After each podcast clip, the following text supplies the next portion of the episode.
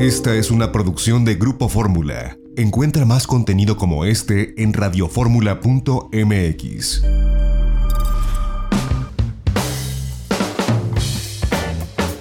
Es la una de la tarde con 38 minutos tiempo del centro. Yo le agradezco que nos tome la comunicación en esta tarde al arquitecto José Manuel López Campos. Él es presidente de la Confederación de Cámaras Nacionales de Comercio, Servicios y Turismo con Canaco Servitur. Arquitecto, gracias por tomarnos la llamada. Buenas tardes.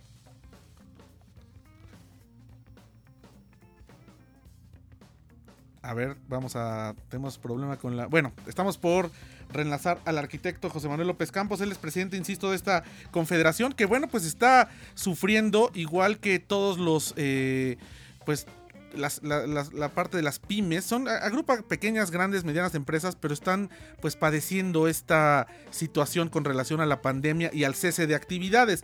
Y en este caso, ellos, bueno, pues representando a todo este grupo de empresarios, de cúpulas empresariales, pues están eh, con ciertas posturas que vale la pena retomar. Y ya lo tenemos en la línea. Arquitecto José Manuel López Campos, buenas tardes, ¿cómo está? Gracias por tomarnos la llamada. Sí, hola, ¿qué tal? Buenas tardes.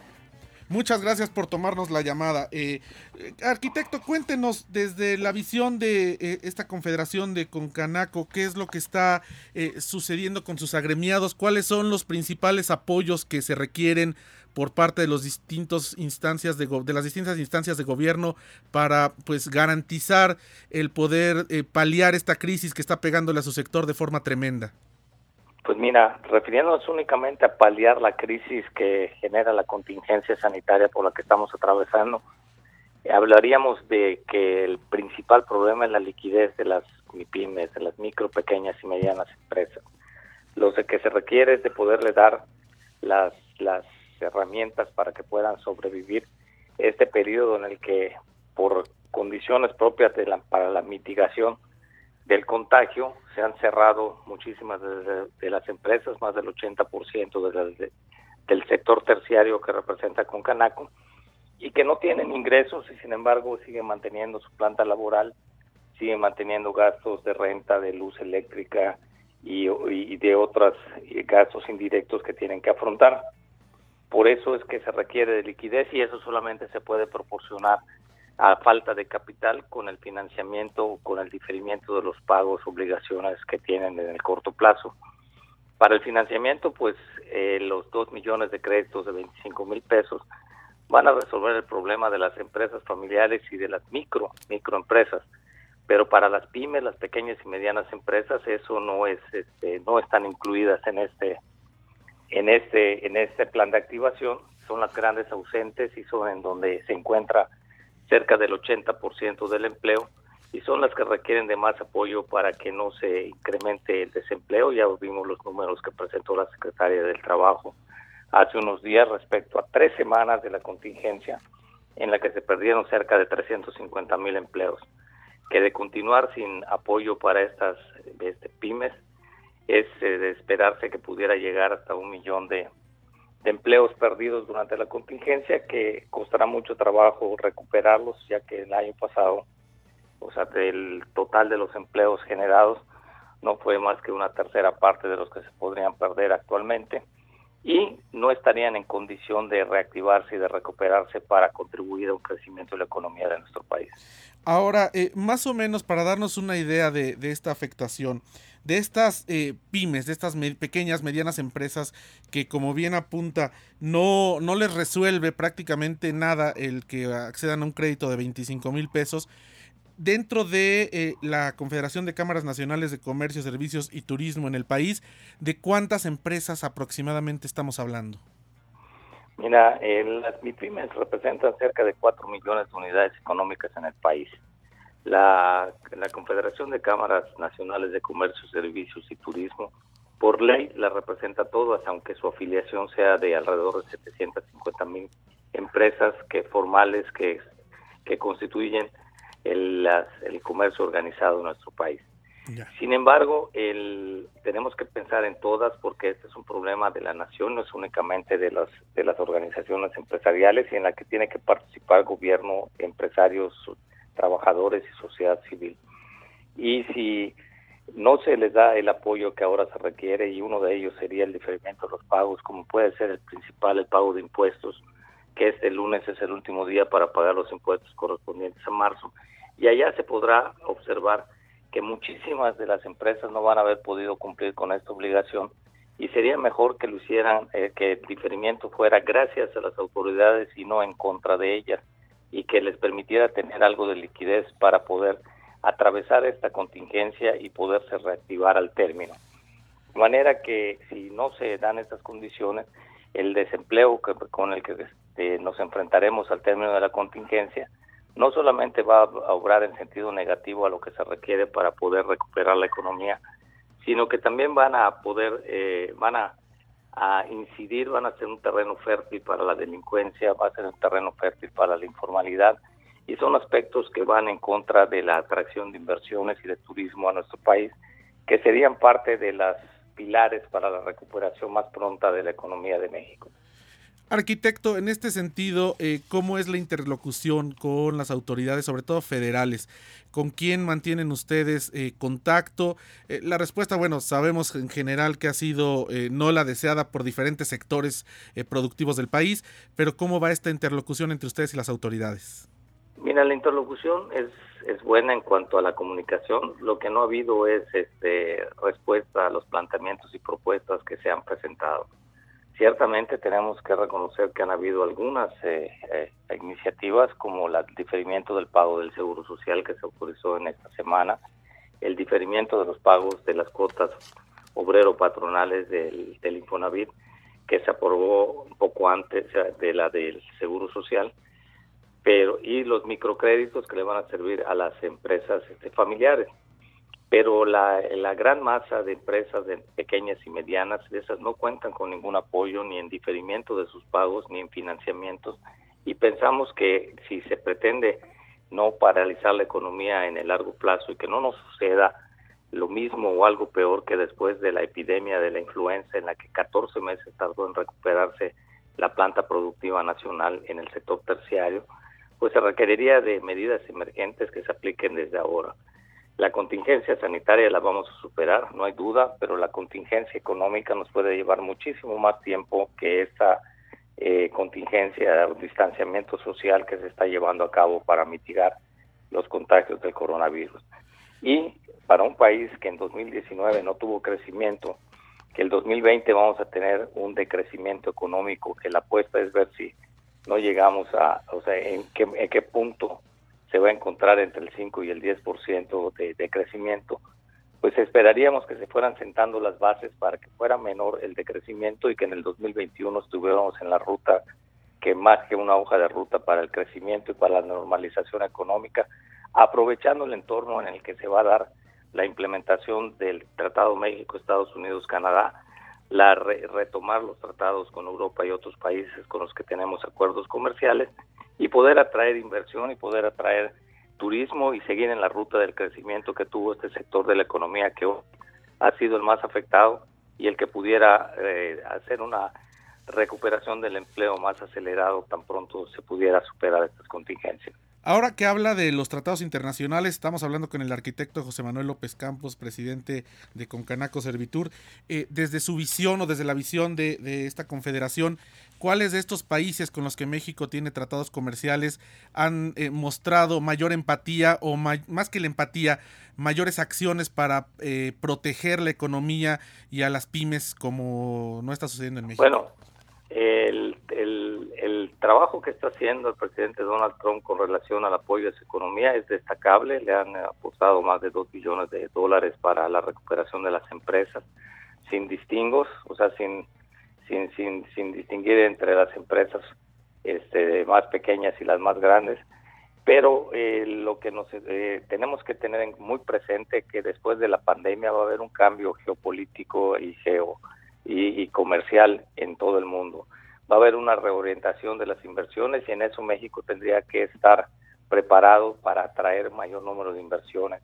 Lo que sucedió en China y, la y la dinámica que va a tener el comercio en Norteamérica con los tanto con México, Estados Unidos y Canadá me podría marcar la pauta para una reubicación de empresas que, que trataran de aprovechar el mayor mercado global que tenemos en el, este, que es el norteamericano, y para eso tendríamos que estar en condiciones de poder ofrecer eh, condiciones que fueran convenientes y atractivas para los empresarios de otros lugares.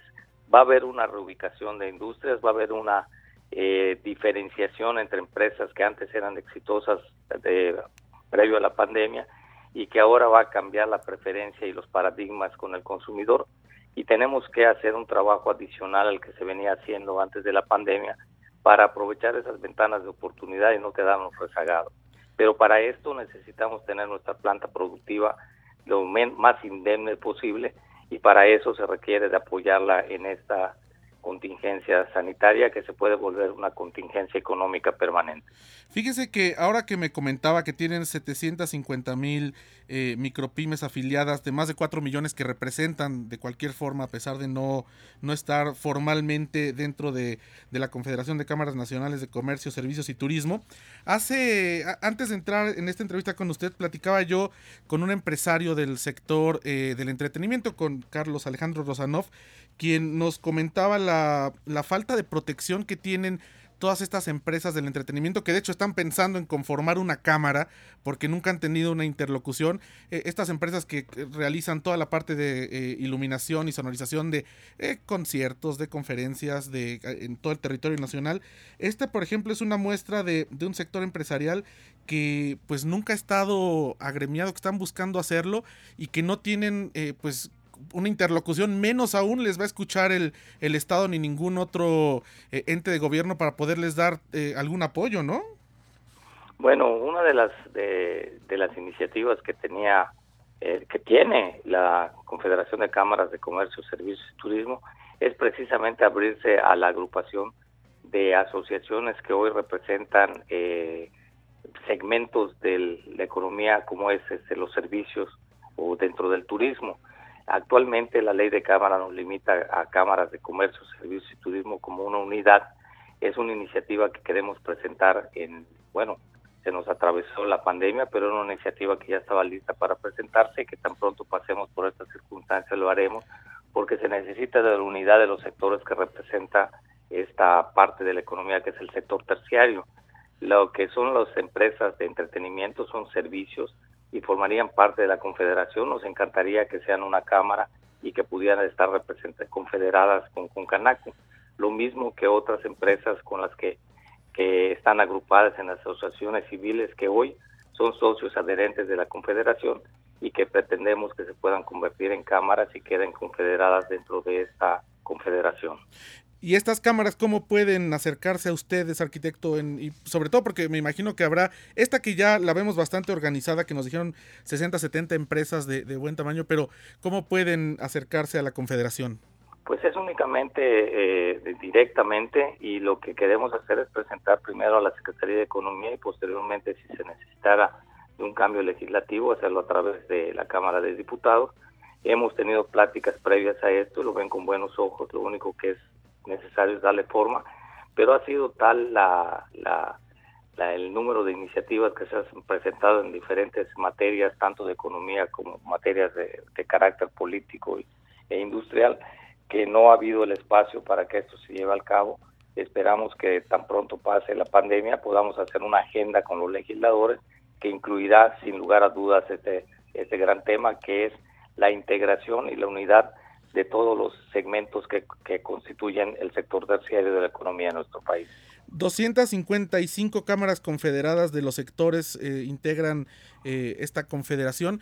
¿Cuál desde su punto de vista, yo sé que es difícil, pero cuál es el que más afectaciones tiene dentro de sus agremiados? ¿Qué, qué parte de la, de la, del comercio y servicios? El turismo.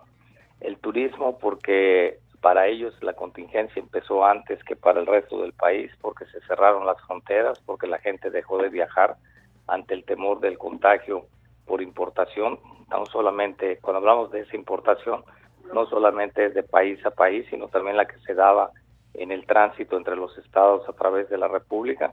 Así que desde los meses de febrero ya no había actividad este, turística hasta quedar en cero prácticamente para estas fechas este año no se tuvo vacaciones de Semana Santa, no fueron vacaciones para nadie, fueron de, confinamiento social. Quiero decirte que para el mes de, enero, fines de enero, tenían reservaciones del 90% en los destinos habituales de, de vacaciones de Semana Santa, llegando hasta el 95% en los destinos de sol y playa y se volvieron cero para llegada a la fecha.